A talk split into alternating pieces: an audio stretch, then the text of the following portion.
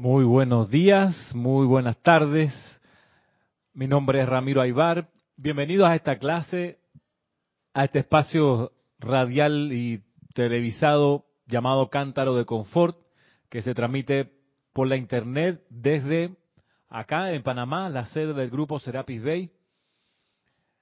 Bienvenidos, que la presencia de Dios en sus corazones surja, se manifieste, se haga sentir con su opulencia, con su salud perfecta en cada uno de los corazones de ustedes, en cada uno de sus cuerpos físicos, en sus memorias, en su claridad mental, en su estabilidad emocional, de manera que cada día seamos pues más luminosos, más armoniosos, más felices, más opulentes y más conscientes cada uno del plan divino de los votos a la vida que uno ha tomado.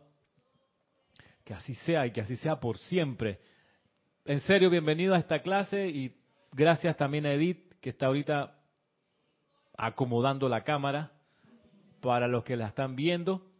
Y gracias a los que tienen la hoy la inclinación de enviar un comentario o alguna pregunta acá al chat de Serapis Bay Radio por Skype, con mucho gusto, muchas gracias por hacerlo. También gracias a los que ven esta clase en diferido durante la semana. Y, y gracias también por enviar por correo sus preguntas, también sus comentarios, sus observaciones para los que lo quieran hacer, pues está mi correo que es ramiro.serapisbay.com y con mucho gusto los atiendo a la brevedad posible. En estas clases hemos estado estudiando del libro El Santo Confortador, algo bien interesante que tiene que ver con el espíritu del espíritu. Estamos hablando del Mahacho Han como Espíritu Santo y cómo él energiza el espíritu en sus manifestaciones diversas en siete manifestaciones distintas. Y veíamos cómo él, hablando del espíritu, decía que, bueno, que existe el espíritu de la divina voluntad, que el espíritu, podemos decir, de la buena voluntad. Cuando uno le tiene buena voluntad a alguien, está manifestando el Espíritu Santo allí. Si tú le tienes mala voluntad a alguien, que hace todo lo posible para que le vaya mal, ese es un espíritu no divino, sino es tu, tu, deseo humano, ¿no? de verlo caer como la canción esa de, los tres, que decía, nunca he deseado mal a nadie, esta es mi primera vez. Sí, así mismo, una canción a, gente que, no le caía bien. entonces, si acaso se pudiera hablar de espíritu humano, ese sería, ¿no? De la mala voluntad, de ojalá que te vaya mal. Pero el espíritu divino de la buena voluntad es ojalá que te vaya bien y cómo te ayudo para que te vaya bien. A veces uno le agarra mala voluntad a los mosquitos o a las cucarachas y uno las persigue con, cierto sentido homicida a, a las garrapatas que, atacan a los, a los cuadrúpedos. Yo me, he dado cuenta que a veces, pues, me, lo mismo que con los árbitros, a veces que los veo jugar y digo, me tengo que aguantar porque me va a salir el sentido humano de que le pasen cosas malas. Yo digo, pero ¿qué, ¿el qué me ha hecho a mí? No me ha hecho nada. Si él está por allá arbitrando con otra gente, está dirigiendo otras cosas, ¿y eso en qué me afecta? Bueno, esa es parte de la ceguera que nos producen las emociones alteradas de un mundial o de una campaña política. Que también tú dices, oye, ojalá que no gane fulano, que no lo, no lo reelijan. Sí, ojalá que pierda. y esa mala voluntad, ¿de dónde sale? Bueno, de la conciencia humana. No es ahí el espíritu de la divina voluntad. Y por eso, no sé si, si ya lo hemos comentado acá, pero yo me pregunto si a propósito de buena voluntad y de mala voluntad, si como estudiante de la luz deberíamos tomar partido, inclinarnos a favor y en contra. Yo me he preguntado eso a propósito del Mundial. Y me lo pregunto porque veo cómo la gente masivamente toma partido, tú sabes, se para de un lado de la fanaticada. Miren ustedes, fanaticada, gente fanática. Es decir, que no piensa. Un fanático no piensa. Un fanático es pura emoción y ojalá fuera constructiva, pero no lo es. El fanático, una de sus peculiaridades es que se emociona tanto y cree tanto en su bandera, en su logo, en su camiseta, en su partido político, en su religión. Un fanático cree tanto en eso que se ciega cualquier comprensión y eso lo hace odiar al que no piensa igual que él. Y ahí es increíble cómo en el fútbol pasa eso, que la gente aquí en Panamá se caen mal los panameños que van unos por Brasil y otros van por Argentina y se caen mal. No, que tú vas por los argentinos. Y dice, pero Explícame esta esquizofrenia, no entiendo. O sea, porque vas por el otro, ni siquiera es tu país, por último. No, no, no, ya va, cruzó la otra calle y ya es mi enemigo. ¿Qué onda? ¿Qué onda, güey? ¿Qué pasó? ¿Y eso por qué? Porque se tomó partido, se, se, subió la persona a un personaje creado por la publicidad de esta época que te hace decir y sentir que en este momento lo que hay que hacer es inclinarse a favor o en contra de tu preferencia o de la preferencia del que vende la cerveza en tu país o del que vende las camisetas. Entonces uno queda a expensa de fuerzas exteriores de uno. No es dominio, uno, no, uno pierde el dominio de sí, pierde el dominio del control de la energía y de la vibración y le deja ese dominio entonces a las campañas publicitarias, a las grandes corporaciones que están muy contentas en esta época porque están vendiendo todo lo que te pongan enfrente. Miren que yo tengo un amigo que trabaja en las entrañas de Grupo Rey. Grupo Rey aquí en Panamá tiene los supermercados Rey. También tiene las farmacias Metro. Tiene los mini super Romero. Tiene Mister Precio. Tiene y tiene y tiene una, una de estas grandes corporaciones panameñas. Y ellos compraron para vender aquí en los supermercados las camisetas de la selección de Panamá. ¿Saben cuántas camisetas compró el grupo Rey para vender así? Uno pudiera decir, bueno, somos en Panamá 3 millones de habitantes, ponle 3 millones y medio. Pero no todos son del mismo tamaño de camiseta, porque no hay, o sea, en esos 3 millones y medio de habitantes de Panamá hay también niños, pero no había camiseta para niños en las ventas esas, ¿no? Era como de jóvenes adultos, más o menos estándar. ¿Cuántos millones de camisetas compraron de la selección panameña? Tres. Tres millones. Cuatro millones compraron.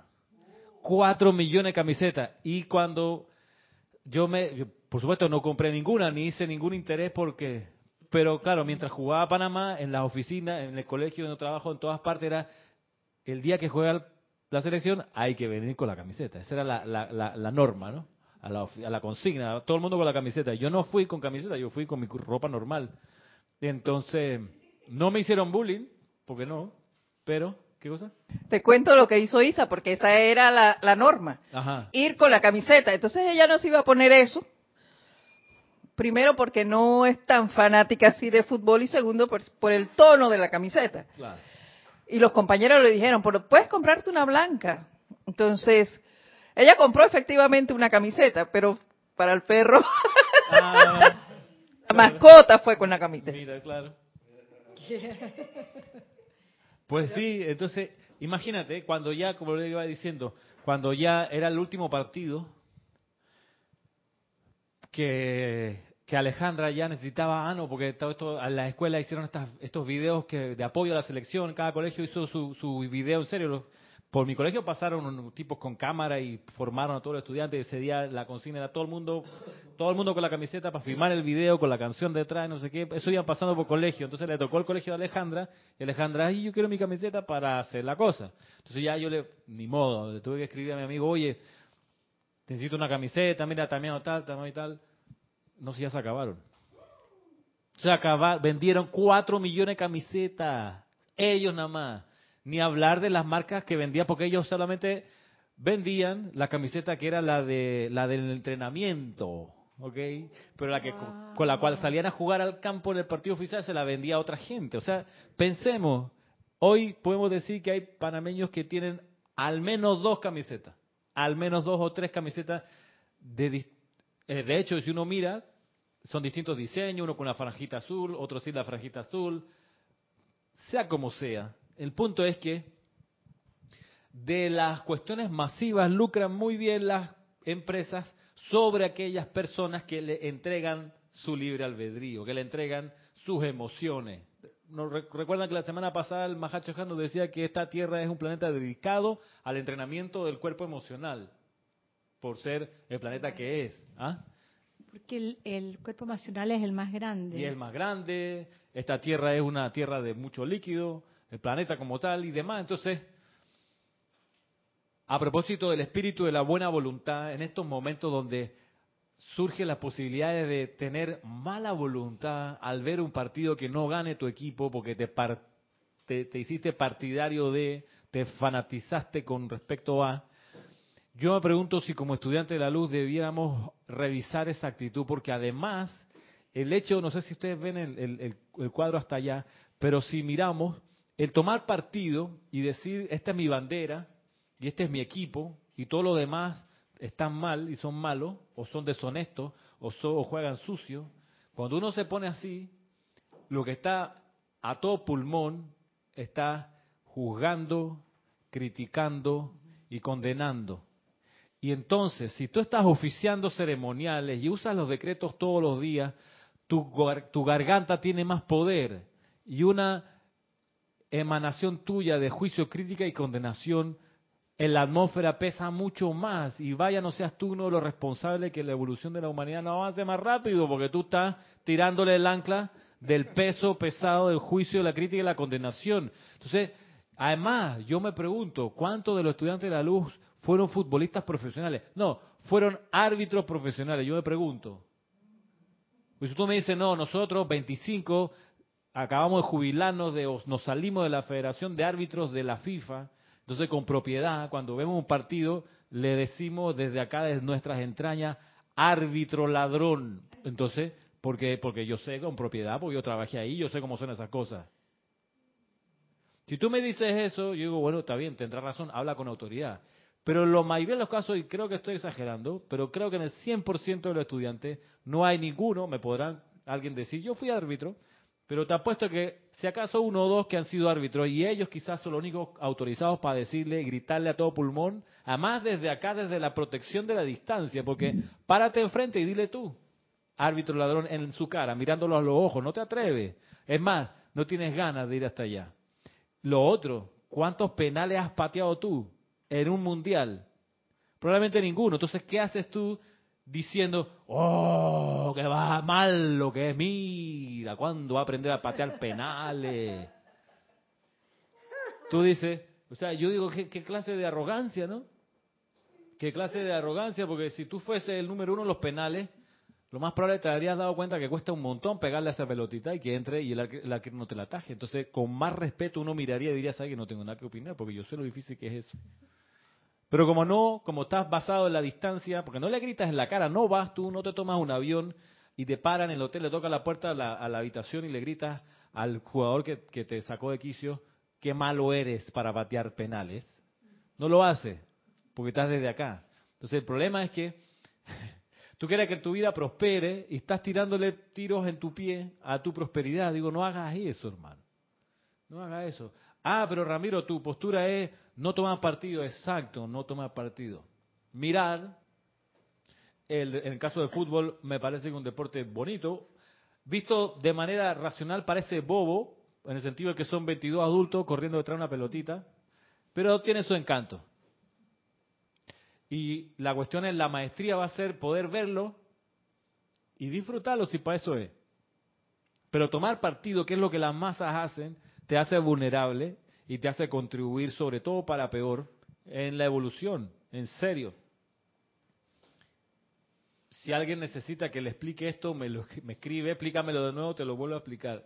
Estamos hablando de manejo de energía. Estamos hablando de centrarse en el control del cuaternario inferior, que no te siga dominando. Porque lo fácil es aquí dejarse dominar y agarrar entonces estas emociones que no son constructivas. Si tú me dices, no, lo que pasa es que voy a gritarle bendiciones al árbitro, a todo pulmón. Hagámoslo entre todos, ¿no? Me avisa y a la una, a las dos y a las tres le decimos, Dios te bendice. Y seguido Claro, exacto. Nos ponemos a cantar y... Entonces, y además te sirve de recaudo, algo que decíamos clases atrás, cuando uno critica, juzga y condena a alguien, terminar la frase con tal como yo. Cierra comillas. Tú dices, oye, ese árbitro ladrón, tal como yo. Dis, dilo, piénsalo en serio, porque él, él eres tú, en verdad. Ese ciudadano, ese deportista que falló un penal, eres tú fallándolo, por Dios. ¿Cuándo vamos en realidad a entender y a comprender que somos uno, uno, somos uno solo? Con la conciencia de poder ver a Dios manifestarse a través de cada persona. Es un gran privilegio, pero si tú te lo reconoces, te reconoces allá un enemigo, eres tú mirándote como enemigo a ti mismo. Eso sí es raro. Digo, no has entendido quizá o tu mente todavía está obnubilada con la, con la ilusión y el maya que te hace creer que hay distancia y que hay separaciones y que hay fronteras y que hay nacionalidades y que hay cuestiones que nos separan y dividen. Una cosa que me gustó, la, semana pasada fui acá en Panamá a la, a la marcha del orgullo gay, súper linda actividad. Una cosa que me gustó, no es que sea gay, pero me gustó ir y mirar. Me gustó que los símbolos de ellos son los siete rayos, mm. el arco iris. Y, y, me encantó que en sus pancartas, una de las que me, me llamó la atención era Love is love. Amor es amor. Y, la, y la, el eslogan que repetían, ese sí que era repetitivo, era donde hay amor, hay familia. Cosa que también me parece que es así. Donde hay amor, hay familia. Y, había un letrero de dos homosexuales, una foto, con un niño. Y decía, este es nuestro hijo y es hétero. Y también lo amamos. Como una, una elegante bofetada a los que tienen hijos que le salen gay y no los aman por ser así. Entonces ellos dicen, mire, nosotros cuando nos salen héteros, los amamos. Entonces, amor por todos lados. Amor a izquierda y derecha. Y era como me, me, sorprendió que fuese toda una actividad de mucha alegría, en serio, de mucha alegría, mucha liviandad, muchas cosas así jovial. Y también para mi sorpresa, no estaba lleno de gente con las plumas y disfrazado de mujer ni nada, había familia, había un montón de gente con su hijo y con, las mascotas. Era como un día así como de paseo. Pero no, era parte del movimiento que hay acá en Panamá, de que en la conciencia de la gente se deje, miren, de juzgar, criticar y condenar al que no se adecua a los estándares sociales que la civilización occidental le ha impuesto a que la gente tiene que ser de esta u de otra manera. Cuando el arco iris es mucho más diverso que los niños se visten de azul y de celeste y las niñas de rosado. Y las niñas juegan con muñecas y los niños con carritos. O sea, el día que, nos que superemos esos moldes así y en realidad sintamos que el amor uno lo va a verter a cualquier empaque que venga, creo que pudiéramos haber avanzado más todavía en la evolución en la que estamos. Pero bueno, a propósito del espíritu de buena voluntad, porque inclusive ante eso hay que sentirle buena voluntad. Ojo que hay gente que yo conozco que ven a un hombre con camisa rosada y le da asco, imagínate, físicamente le entra un, colapso. En serio, me lo han dicho, me da asco el tipo. Digo, ¿qué? Te agarró, el, tú sabes, la mano por debajo y te agarró tu, tu hombría. ¿Será que te manoseó por ahí? No, no, no, lo veo. Y me da, me produce, digo, ve, le tienes mala voluntad, el Espíritu Santo no está contigo, obviamente.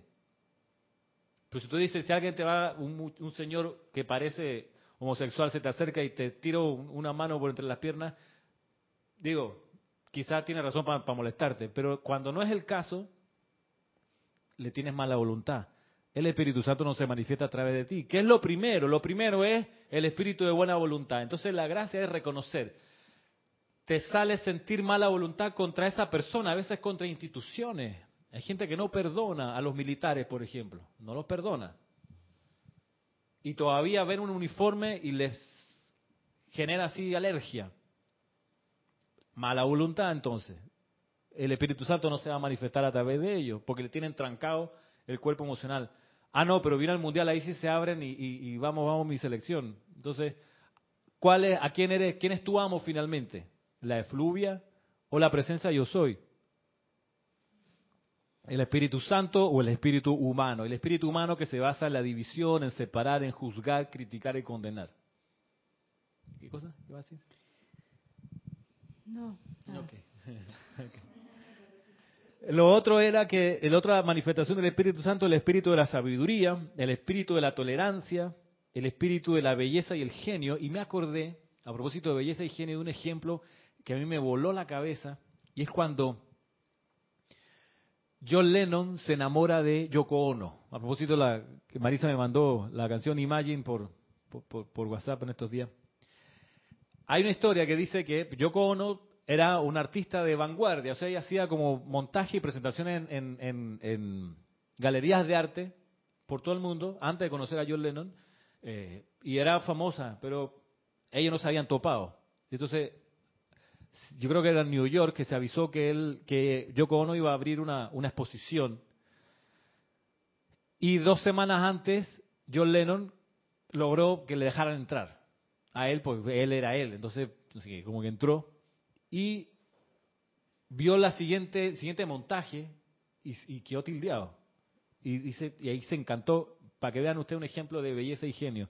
Y, el, y, la, y la obra de arte era el siguiente pues, característica, una escalera altísima, una escalera alta, alta, alta, alta, que al final arriba tenía una lupa. Si uno subía, una lupa. Y en la pared, la, lupa, a través de la lupa se veía la palabra yes.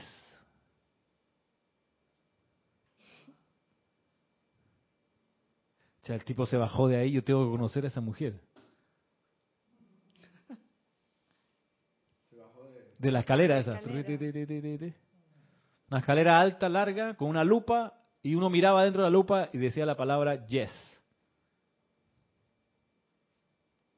Le voló todos los esquemas.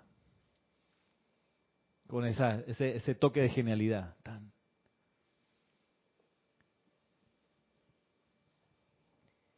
La otra manifestación del Espíritu Santo, el espíritu de balance matemático y la perfección científica el exquisito, dice aquí, exquisito espíritu de devoción y el espíritu del ritual. Y el espíritu del ritual es el tema de la clase de hoy. Dice lo siguiente.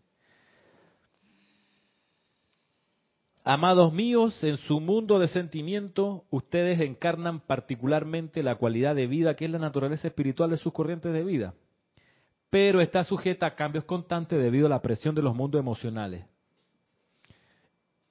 lo que hablábamos de las mareas estas actuales. Dice, y, constituye mi empeño a través de chelas que han sido atraídos a mi radiación, el de ayudarlos conscientemente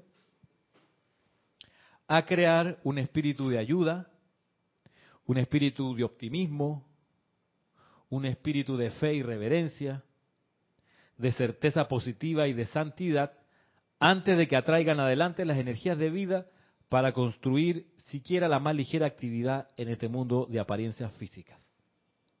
Pónganse ahora la vestimenta de la naturaleza espiritual, la cual hace de cada actividad de vida un ritual de armonía rítmica y balance. Este es el servicio del séptimo, que el séptimo rayo traerá en su momento a la conciencia de toda la humanidad. ¿Cuál? El que dice aquí, que cada actividad de vida sea un ritual de armonía rítmica y balance. Cada actividad de vida sea un ritual de armonía rítmica y balance. voy a repetirlo. Cada actividad de vida sea un ritual de armonía rítmica y de balance. De armonía rítmica y de balance. Cada actividad, pues no solo, entonces, no solo un ceremonial propiamente tal. Pues cada cada instante de cada hora, o sea, eso sería vivir en el camino del medio, porque sería, eh, estaría meditando activamente, mientras, mientras cocina, mientras trabaja, lo que sea, estaría invocando a tu presencia y sirviendo a tu presencia en la actividad que estés haciendo. Y eso sería estar despierto, verdaderamente, y no eh, poner la atención en, el ser externo mientras estamos fuera de este, de este campo de fuerza y, eh, recobrar la, la paz, la tranquilidad cuando ingresamos a él o cuando meditamos. O sea, dejaríamos de vivir en una dualidad. Y eso es un, un buen desafío. Un buen desafío. Mira que además nos lleva a entender que ese espíritu de ritual es un espíritu de concentración en lo que uno está haciendo en ese momento ahora. en el presente, pendiente de lo que uno de lo que uno esté operando. Es el estado de, meditación, Marisa. No, no es el momento. Ya estaba meditando. Ah, va para el baño. Es, el, momento de estar presente aquí y ahora. Es decir, miren ustedes, es un equilibrio, a propósito de balance. Es un equilibrio que hace que uno no se distraiga, pero tampoco que uno esté abstraído de todo lo que pasa. O sea, esa es, una, es la meditación esa de estar sereno, pero también alerta de todo lo que ocurre. O sea, es una especie de concentración omnidireccional, que uno está consciente de, todo lo que, de todos los sonidos, de todas las cosas que se mueven, sin distraerse. Se me ocurre que eso sería vivir sin miedo, porque nos distraemos con el cuento de que estamos preocupados o estresados por lo que aún no ha sucedido. Entonces sacamos la atención de la actividad que estamos realizando en el momento presente. Y entonces estamos físicamente a lo mejor actuando, moviendo las manos, cocinando en automático, manejando el carro en automático, pero la atención está en un futuro inmediato o en un futuro lejano porque estás preocupado. En el fondo es porque no tienes suficiente fe en la luz de Dios. Entonces no estás viviendo el aquí y el ahora y es lo único verdadero. Yo lo he visto pasar eso que tú dices cuando hay personas que ofician y que no ha terminado de hacer el decreto y está guardando, el, poniendo el libro al lado, buscando el otro libro, buscando la página del decreto que sigue. Pero no ha terminado de hacer el decreto, o sea, la parte final del decreto donde, está esa frase ya que uno conoce, eternamente sostenido. Entonces yo he visto este movimiento, ¿no? Dice, bueno, y lo decreto, eternamente sostenido, todopoderosamente activo y siempre en expansión. Y toda esa última frase, que es el cierre, sellar el decreto con una cualidad, una calificación importante, ya el oficiante está buscando el otro decreto. Entonces lo que pasó fue que soltó el decreto por donde iba, se puso en automático para buscar el siguiente. Dejó de serle el canal de la presencia porque ahí interfiere su mundo humano. Claro eh, quiero que salga bien, no quiero equivocarme, no nos atrasemos y ya entonces ya está en una dualidad. Está en una dualidad y entonces perdió la concentración, perdió la meditación en ese momento. Se distrajo. Por lo que venía, porque faltan minutos, no sé qué, no creo que se me acabe, pero lo que me llama la atención es que mientras está pensando y se nota, se le nota el debate ese, quedan cinco minutos eternamente sostenido todo, por eso a veces alcanzo eternamente, yo soy allá y acá, distraído, distraído. Eso, y eso, donde yo sí vi el, epítome de esto, lo máximo, el sumum de esta distracción, fue cuando fui tiempo atrás a una sinagoga y el rabino estaba delante en el altar oficiando, diciendo sus oraciones, y mientras decía sus oraciones con el libro aquí enfrente, supongamos iba diciendo, eh, entonces el maestro San Germain le ha dicho que las actividades del diario, y, y entonces sacaba la mirada del libro y empezaba a mirar quién venía entrando en la puerta. Entonces, pero sin parar de decir la oración, el rezo más bien. Entonces, supongamos, ¿no? Estoy leyendo aquí, el Mahacho Hanna dirigirse a nosotros, nos surgió a quién llegó, ah, oh, mira, llegó la señora esa y trajo el niño siempre. en el toda la rueda encaja en su sitio apropiado, trátese de la armonía. Ah, entonces la belleza del científico culto ceremonial de nuestra época, amados, ya ve, no sé qué, aquí el maestro Sandio Kujumi, ah, sí, como le iba diciendo, ¿qué es lo que me está llamando el cheque?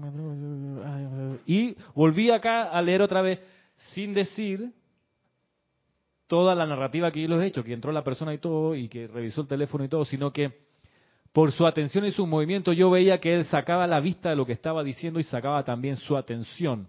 Y estaba pendiente de quién entraba, de si vino la señora, la ropa que se puso, el niño, la cosa.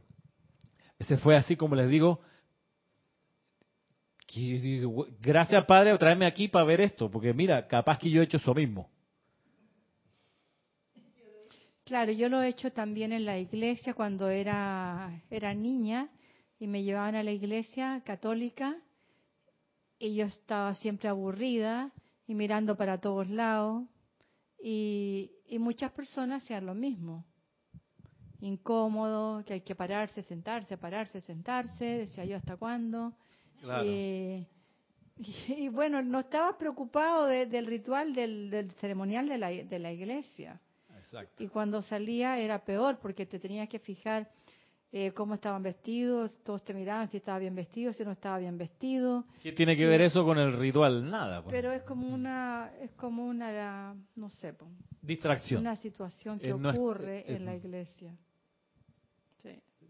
De ahí que se arañe la superficie, no se logre profundizar. Si, en serio, si tú quieres conocer a alguien de verdad, míralo a los ojos y mantén la mirada clavada en, los ojos y ahí tú vas a conocer a la persona. O va realmente a conocerla. Y hay gente que te esquiva la mirada porque no quieren ser descubiertos. Se protegen. Y ni modo, tienen miedo. ¿Qué vamos a hacer? Pero te, te hace también mostrarle a la vida que tú tienes real control y poder cuando eres capaz de sostener, por ejemplo, la mirada fija donde tú quieres que vaya. Hay gente que se pone nerviosa, se pone, se incomoda. Pero es una cuestión de, la maestría de uno y del control. Por eso cuando uno está oficiando, también clavarle la mirada a lo que uno está diciendo y no parar de estar concentrado hasta que se cierre la invocación con yo soy. Y ahí cambias de libro, con calma, busca la otra página, vamos al canto o vamos a hacer lo siguiente. Entonces es un equilibrio entre estar concentrado y no distraerse, y el equilibrio de estar concentrado pero no abstraído abstraído, abstraerse es desconectarse de lo que pasa. No es eso. La concentración no es desconectarse. No es desconectarse. Y los ceremoniales acá nos pasa que los músicos nos ayudan, por ejemplo, a llevar la pulsación de una respiración rítmica y nos marcan el uno. A veces, generalmente, y lo que se, se espera más bien es que el oficiante dé la velocidad de la pronunciación y el oficiante a veces indica con las manos o con los pies cómo quiere que sea la velocidad de la afirmación. Entonces uno como músico mira, ah, entonces va reproduciendo acá en el instrumento a mayor volumen la pulsación. Yo estoy pegando aquí a la mesa para que más o menos se, se sienta el, el fenómeno. La cuestión va a ser que ya una vez que los músicos te dan la pulsación, tú como oficiante no te abstraigas, sino que estés con la atención en lo que estás diciendo, pero también en la velocidad que, te está ayudando a marcar los músicos de haber músico o alguien que te ayuda con la velocidad de la respiración rítmica. Porque, ¿qué es lo que pasa? Cuando uno está oficiando, pasan las energías a través de uno, de lo que uno invocó, de la presencia de los maestros, y eso a los cuatro cuerpos inferiores los moviliza. Entonces, si uno no tiene un ancla a la cual agarrarse, uno se va, la tendencia es a acelerarse. Entonces, tú uno dice, supongamos, yo soy inhalando el poder elevador de la llama de la ascensión del amado Serapis. Supongamos que esa es la afirmación. La tendencia es, yo soy inhalando el poder elevador de la llama de la ascensión del amado Serapis. Un acelere al final. A veces lo exageré un poco, pero la, tendencia es que uno se apure y si uno no está con la atención puesta también en lo que te, te transmite la música o el que esté ayudando con la pulsación, eh, se te va a, vas a perder la pausa y el balance que deberías llevar, por ejemplo, en el fenómeno de la respiración rítmica y en dirigirla. Ese es el apoyo del músico, o el músico está al otro lado del salón o no está directamente bajo el caño. Entonces el tipo está más equilibrado, debería estar más, más, eh, más tranquilo de reproducir sin alterar el orden de los segundos para que te salga balanceada la respiración rítmica, la, pronunciación de la, la, dirección de la respiración rítmica. La tendencia es, si uno está a lo, a a suelto y solo, a acelerarse para el final de la afirmación y perder el balance de la métrica. Entonces, es un equilibrio, como les digo, del, del, de la atención. No, está, no estar distraído, no, no, no irse en la distracción, sino que consciente de lo que ocurre en el entorno. Y si uno tiene un aliado en un ceremonial, pues ayudarse de ese, de ese colaborador. Y uno puede practicar, yo lo he dicho muchas veces, puede practicar en casa con un metrónomo que uno descarga gratis en los teléfonos y te van llevando. Yo uso este que se llama Tempo y suena así, en mi, en mi meditación diaria yo lo uso. Este. Y lo tengo aquí seteado para que sea la velocidad de los segundos.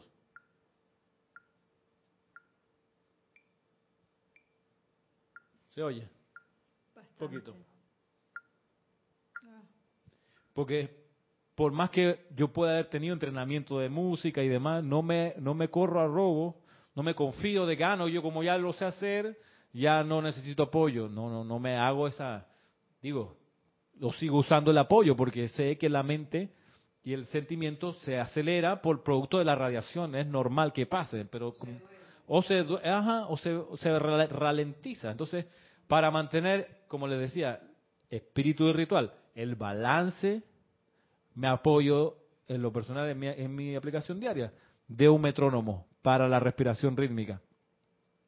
Y eso lo voy interiorizando, interiorizando. Y cuando puedo participar en un ceremonial y ayudar con la pulsación en un instrumento de percusión o de cuerda, de respecto a la velocidad de la respiración, creo que puedo ser útil porque tengo como ese, ese entrenamiento de todos los días, de todos los días, a favor del balance del ritual.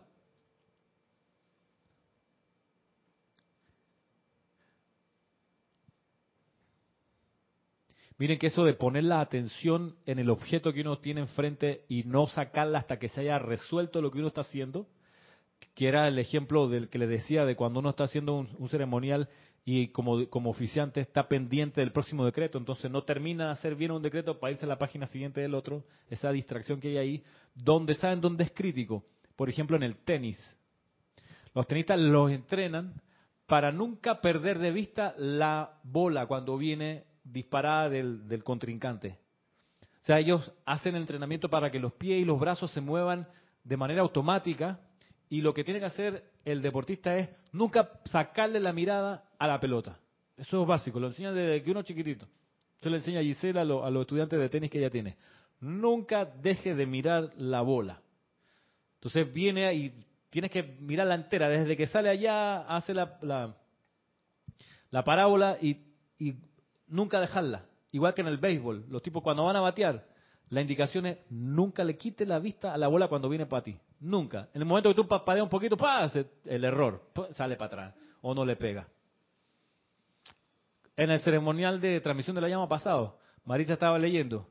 Normal, tranquila, buen tono, qué sé yo. Hizo nada más un, segundo de que levantó la mirada. Cuando ya volvió a poner la vista en el, en el libro, ¿dónde iba? Ay, ya la. Al micrófono, al micrófono.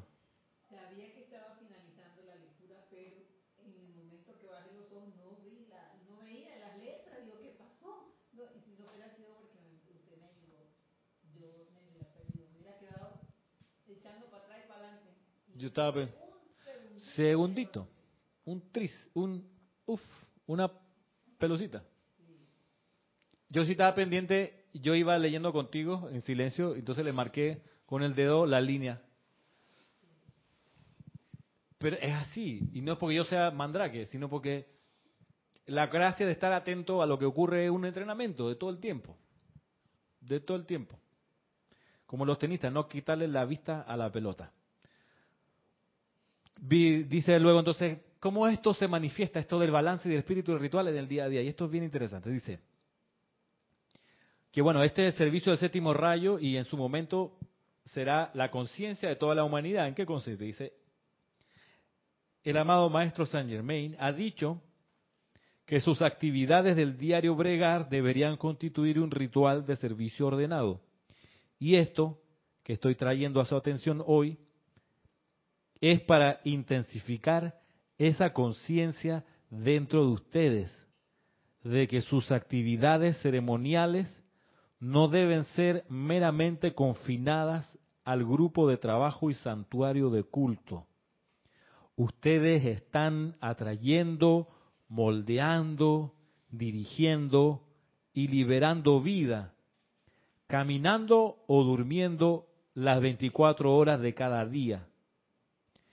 Y la inversión de su mundo de sentimientos determina en su mayor parte si están viviendo dentro de la armonía natural del Espíritu Santo o dentro del capricho del vehículo emocional descontrolado, el cual en mal humor o apuro, en celo o depresión, impulsa estas vivientes cualidades humanas dentro de la comida que está siendo ingerida, de la cama que está siendo tendida, de la carta que se está enviando, o hasta de los pasos que dan al subir una escalera, de la forma en que abren o cierran una puerta, que conducen un auto o suenan la bocina.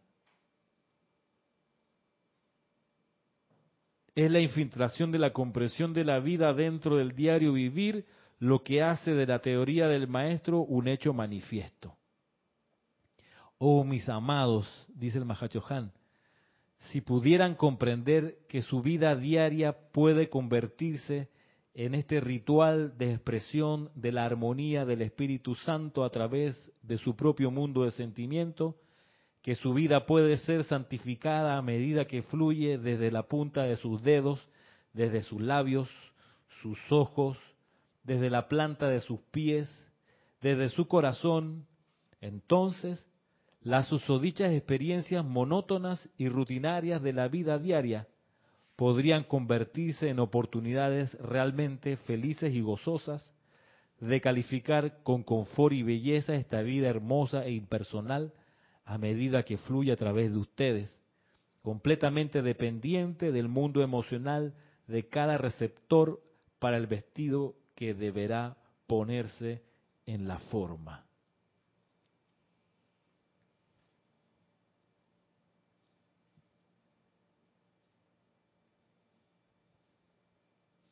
Lo que tú decías, Salomé, del apuro, que es miedo. Sí, yo creo que es miedo. Que hacer las cosas con apuro es hacer las cosas asustado de que no te va a alcanzar. Y miedo es ausencia de amor. Y miedo, ausencia de amor.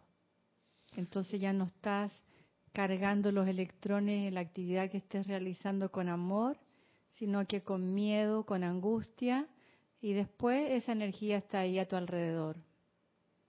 Entonces es mala idea.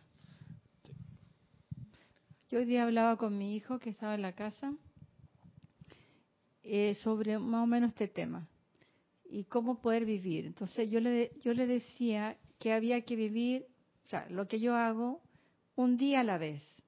Porque es cierto que tengo mucha responsabilidad de pagos puntualmente que hay que hacer, de impuestos, lo que sea, pero todavía no ha llegado el plazo y entonces ¿por qué me voy a preocupar? O sea, vivo ahora, doy lo mejor de mí ahora y bueno, mañana si existo, haré lo mismo. Pero ¿cómo voy a vivir preocupada de mañana y de las barbaridades del ayer o lo que no me gustó si no estoy ni en el ayer ni estoy en el mañana, estoy solo ahora. Y bueno, se quedó pensando. No sé si le dije bien o qué, pero es lo que yo creo.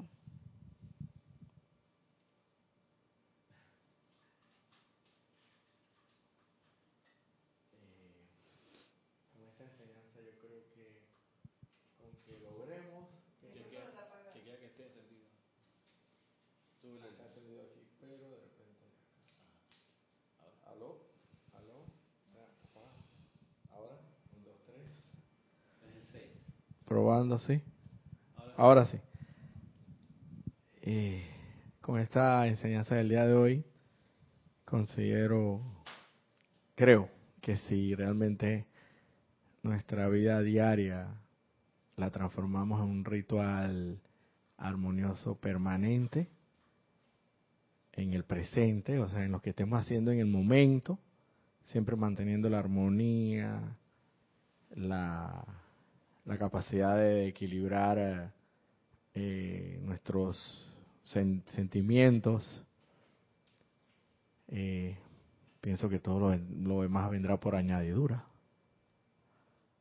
O sea, el pasado ya, ya fue y tenemos que, como bien nos dice el, gran señor director divino, olvida el pasado, sella eso. El futuro no ha sido todavía, el eterno presente en tu presente te corresponde ser armonioso, un eterno ritual, como dice ahí. Y ciertamente, si en armonía atraes sentimientos de armonía, pensamientos de armonía, vas a proyectarlos a la forma en su momento y vas a resolver lo que tengas que resolver por obra y gracia del Señor.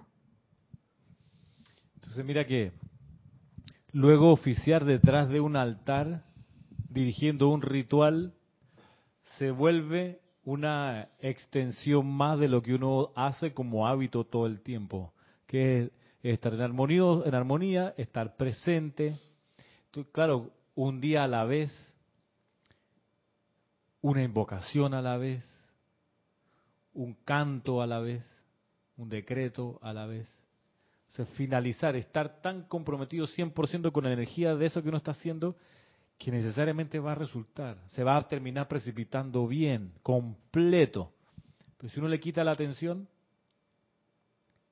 no lo termina de sellar y la manifestación no va a ser 100% constituida, eso va por ahí. A veces pasa, y a mí me pasa que salgo apurado de la casa. Con la hora justita, en serio, imagínate, tengo que viajar hasta Clayton todos los días, de aquí para allá, y tengo que entrar antes de las 7 de la mañana. Entonces, si salgo a las 6 y 10, son 50 minutos, no siempre llego a la hora. Entonces, es una prueba para mí. Está el tranque, está la cantidad de vehículos en la calle. ¿Cómo hago para no apurarme, no sentirme apurado? Ir rápido, pero no apurado. Levantándote más temprano. Levantándote más temprano. Como decía Napoleón, vístame despacio que estoy deprisa. Sí, pero mira que es una cosa de día a día, el apuro, y una de las consecuencias del apuro es que el apuro cansa. Uno termina cansado cuando anda apurado, porque no come bien, eh, no hace bien la digestión tampoco, mil cosas, ¿no? Ramiro, yo vivo eso que, que tú acabas de mencionar a diario y a veces iba corriendo, no me daba cuenta. Yo llegaba en el corredor tratando de pasar a todo todos los carros que estaban adelante porque iba contra el tiempo. Entonces, he controlado, he logrado controlar eso con dos decretos. Uno, el tiempo de Dios es perfecto y alcanza para todo. Y el otro es que cuando cruzo a alguien o alguien me cruza a mí, entonces yo digo, wow, te va corriendo y yo entonces freno y digo, tal como yo. Y otras veces digo, gracias Padre, me estás diciendo que voy corriendo y me mandas a alguien lento para que yo frene. Gracias por eso, gracias a ese Señor que va conduciendo allí y bajo la velocidad, entonces me voy calmando. Y total, llego a la hora. ¿Cuál era el apuro? Exacto, llego a la... Mira, los, los días viernes tengo clases en la universidad de 6 de la tarde a 10 y media de la noche. Y el día que llevo acumulado la, la, menor cantidad de horas de descanso, el día viernes, porque todos los días es más o menos el mismo tren. Entonces ayer, segundo viernes que me pasa, que me tiro 20 minutos, que alcanzo a llegar entre la casa y la universidad, del colegio a la universidad alcanzo a ir una hora a la casa. Y en esa hora me pongo a dormir, que sea 25 minutos ayer me pasé de largo. Y para poder llegar a las 6, ahí a la latina, tengo que salir a las 5, Marisa, a las 5 de acá, de Parque Lefebvre, para llegar a las 6. Me desperté a las 5 y cuarto, yo creo. Y no había, no había comido, no había tomado una merienda, me, refiero, no me había bañado, nada, así que corre. Bajé apurado las escaleras, pero dije, bueno, amada presencia, hazme que yo llegue a tiempo.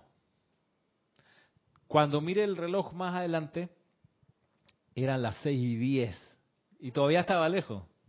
dije, bueno, la clase empieza a las seis, no llegué a la hora. Pero mira que habían arreglado no sé qué, de repente las calles que están reparando, porque eso también hace el tráfico más lento. Y va, un atajo, un atajo, un atajo, un atajo. Llegué a las seis y veinticinco. No era tanto. Oye, subo, subo rápido, no era tanto, ¿eh? subo rápido para las escaleras, llego, abro la puerta, las luces apagadas del salón. No había clase. El profesor no había llegado. Y yo era el primero en llegar. ¿Y a qué hora te Entonces el profesor llegó a las 6.45. Dije, perdón por el, el, atraso, que el tráfico, no sé qué, el profe. Pero mira, si me hubiera angustiado y con el apuro la cosa, no hubiera alcanzado a estar bien para la clase que comenzó a las 8 de la noche, la última, que además es una muy buena clase, que a veces me ha pasado que me la pierdo, no alcanzo a absorberla toda porque estoy cansado a esa hora. ¿Por qué? Porque he estado apurado corriendo por la ciudad para llegar a tiempo. Pero dije ayer, no, no, no importa. Mira, esto, yo he llegado a la conclusión de que definitivamente ya cuando uno está en ese estado, que ya tú sabes que ya te paraste tarde, ya, ya o sea, te, te toca hacer dos cosas.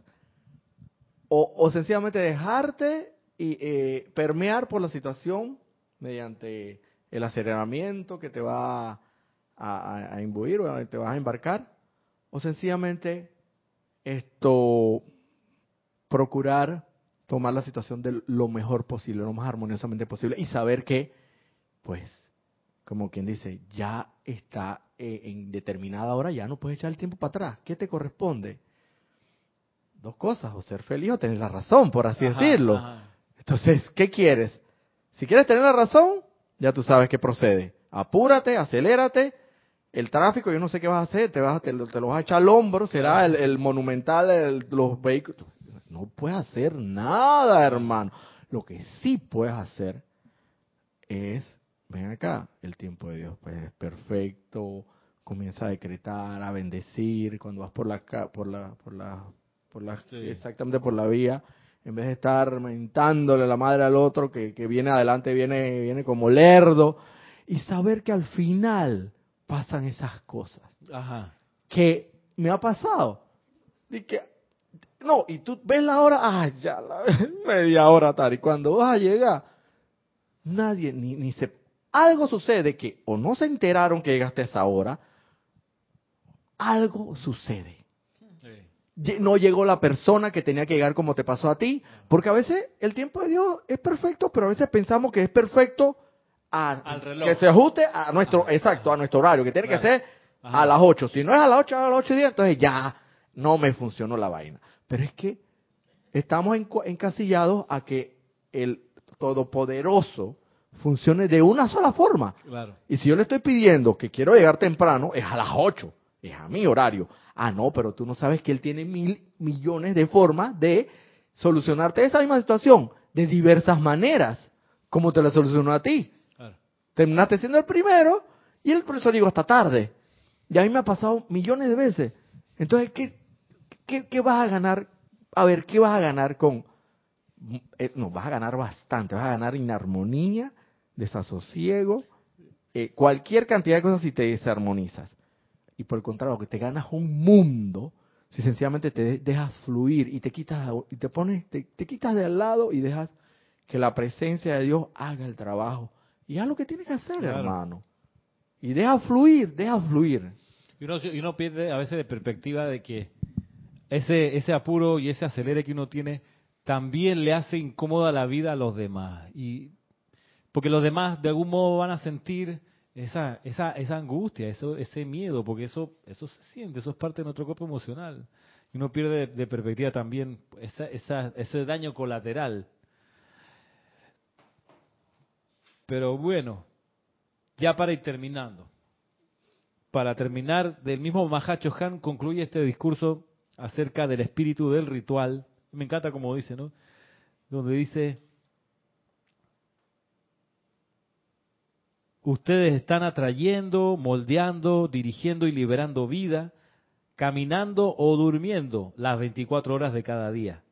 Y la inversión de su mundo de sentimiento determina, en su mayor parte, si están viviendo dentro de la armonía natural del Espíritu Santo o dentro del capricho del vehículo emocional descontrolado, el cual, en mal humor o apuro, en celo o depresión, impulsa estas vivientes cualidades humanas dentro de la comida que está siendo ingerida, de la cama que está siendo tendida, de la carta que se está enviando, de los correos electrónicos, de los chats, o hasta de los pasos que dan al subir una escalera. Si hay algo ruidoso es cuando la gente camina molesta, eso sí, eso se siente. Va, va, va. Está enojada, está deja todo eso en el piso. Sí, eso se siente clarito. Y, y, si uno está en armonía y tranquilidad, no se va a sentir los pasos, yo creo. Se puede sentir, pero diferente. Pero diferente, se siente una liviandad que va avanzando. O sea, no son pasos de plomo, sino de, la paloma del Espíritu Santo. Bueno, también dice, hasta de los pasos que dan al subir una escalera, de la forma en que, en que abren o cierran una puerta. Esa es la otra, ¿no? Ah. La gente cuando pelea tira el portazo. ¡Ta! Yo visualizo esas como que, como que vamos dejando una estela así de alquitrán a por medida por donde vamos, que es la radiación esa. Y así mismo, si estás armonizado, si estás, vas dejando una estela de amor, de paz, de, armonía, y por eso es que la gente quiere estar al lado tuyo o algo, se siente bien, confort eso, eso es lo que pienso yo en mi mente. No es así. Yo lo veo así, de esa manera. La presencia de confort es eso. Mira que una cosa que me llamó la atención, primera vez que yo voy a esta marcha del orgullo gay, me llamó la atención que ellos caminaban y hacían sus cosas sin, sin odiar a los que los odian. Y me, llamó mucho la atención eso. O sea, ni sus pancartas decían nada ofensivo, ni ellos gritaban consignas en contra de los que los discriminan, ni en contra... ni siquiera. O sea, mira, que lo único, entre comillas, destructivo que vi es una pancarta que decía, la única enfermedad es el odio. A propósito que mucha gente todavía cree, y es cierto, ¿no? Mucha gente cree que, los homosexuales son gente enferma. Hay, gente que dice que son una aberración de la naturaleza, no sé qué. Entonces ellos responden a eso diciendo, espérate, como que espérate. La única enfermedad real es el odio, hermano. Entonces, cuando iban... Ah, ¿pero qué? El miedo, el miedo. El miedo a la diferencia, exacto. El miedo a lo distinto. Y de ahí te das cuenta de por qué no criticar ni juzgar quién sabe si en esta mismísima vida pasada tú fuiste un, hombre o mujer distinto al que eres ahora, exacto. No, y, homosexual. O homosexual. Gay a matarse, o sea, entonces. Sí. Lo que pasa es que, bueno, nosotros que bueno, tenemos la enseñanza, con mayor razón no deberíamos, teniendo esa conciencia. Sí, el, porque lo que pasa es que uno, hasta uno se, se, se, se encasilla de que yo puedo haber vivido muchas encarnaciones, pero todas las que fui hombre, fui hombre. Y los que fui mujer, fui mujer, ciertamente. Nunca puede ser, sido gay, gay. No, no, no, no, no. Esto estoy clarito. Quizás pueda ser muy malvado, pero gay jamás.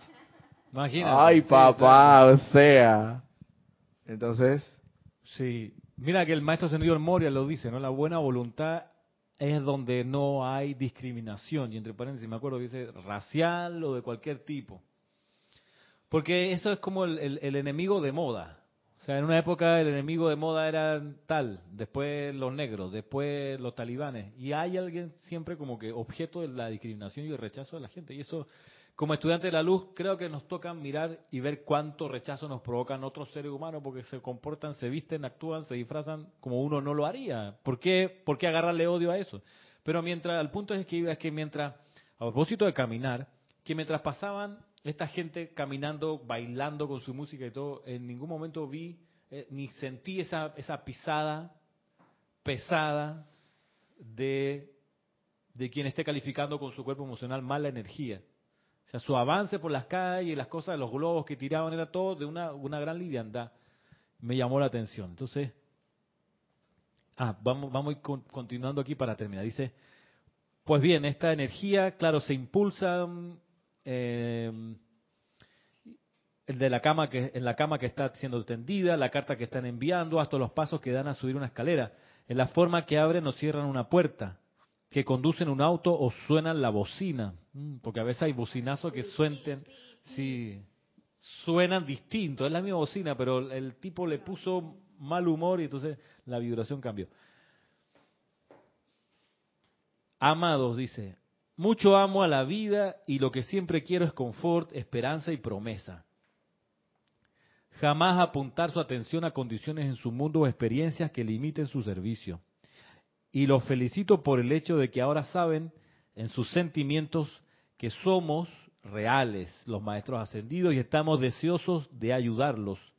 Si me lo permitieran diariamente, antes de dar inicio siquiera a la más banal acción de accionar el grifo o peinar su cabello, les daré el sentimiento del Espíritu Santo. Les daré el sentimiento del Espíritu Santo. Y si se serenan lo suficiente como para aceptarlo, entonces la energía de su mundo de sentimientos será activada por la santidad. y a medida que se desenvuelvan en sus actividades del día, podrán hacerlo de manera armoniosa, amable e impersonal, lo cual le permitirá su vida fluir adelante como una caricia para todos y todo lo que contacten. De practicarse esto, no habría nunca cansancio ni depresión, y al final de un periodo de 12 horas de servicio, la forma física estaría tan refrescada como cuando comenzaron y más aún. Les doy ahora las bendiciones del Espíritu Santo cósmico y espero que se pongan las vestiduras de su propio Espíritu Santo cada mañana antes de proceder sobre su curso. El Mahacho Han.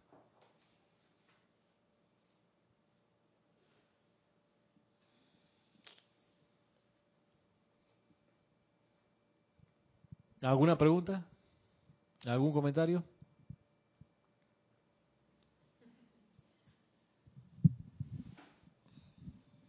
Me impresiona mucho cómo los maestros hacen tanto énfasis en, el control de, del emocional, ¿no? de los sentimientos.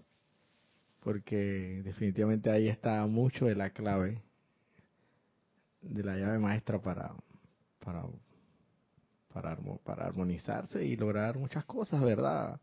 Y de lo contrario, si no, pues, si no te da la gana, no lo quieres hacer, yo es bien es, agotador, de verdad. O sea, agotador cuando dejas el, que el cuerpo emocional se descontrole y haga lo que le dé la gana. Y al final es, eh, te sientes agotado, de verdad. Te agota. Sí, yo pensaba que muchas de las decisiones que yo hoy considero que no las tomé bien, decisiones equivocadas, en parte porque mi cuerpo emocional estaba haciendo lo que le daba la gana, en el capricho del momento. Entonces de ahí que de ahora en adelante las decisiones sean tomadas con el estado emocional sereno, armonioso. Creo que, que en cada paso del camino que demos en la vida, o por lo menos que yo he dado, que, que por supuesto que me he equivocado muchas veces ante el razonamiento humano, no me siento culpable porque en cada, en cada etapa de la vida, en ese preciso instante, yo estaba haciendo lo mejor que sentía que podía hacer. Y siempre lo hice con amor cuando se trataba de, de, mi, de mi asunto familiar con mis hijos. Y aunque yo lo haya hecho siempre con amor, no califiqué. Igual estuvo malo. Pero malo para, para otras conciencias, yo no me siento culpable, para nada. Y claro, me, me provocó dolor y sufrimiento que, que los demás, que mis hijos, no vieran lo que yo realmente viví en cada momento. Pero como ya no tengo miedo en ese aspecto de que qué va a pasar si me acepta o no me acepta, ya no me importa creo que la clave de, aquietar el, cuerpo emocional es simplemente dejar de tener miedo. Creo que el miedo es lo que crea esa tormenta y que es la pura mente eh, con todos los, pensamientos que, ella siempre está saboteando, ¿no? Y mientras no practiquemos la meditación práctica, lo digo por mi experiencia, no ayuda mucho la meditación pasiva, para nada. Ni siquiera, no, no, porque la mente siempre está ahí molestándote. A mí lo que me ha ayudado mucho es pararme de cabeza. Sí, me ha contado. Literalmente. Porque si, si yo no estoy ahí presente, me voy a caer. Claro. Pero, pero sin caerte, te relaja y estás ahí. Y es lo mismo, es lo mismo. Entonces, ojalá pudiéramos perder el miedo que, siempre está ahí. Saltando. Sí, el miedo. Bueno, quedamos entonces hasta aquí con esta enseñanza acerca del espíritu del ritual. Eh, y a ver cómo se nos hace pues letra viva en nuestras prácticas diarias, mantener la serenidad, la calma, sacar de nuestra vida el apuro, el enojo, el mal humor y caminar así con esa tranquilidad que porque ya vemos los resultados que genera a la vida a nuestro alrededor. Sin más, quedan invitados hasta el próximo sábado con otra clase más, otra enseñanza del Espíritu Santo, del Mahacho Han. Será hasta entonces.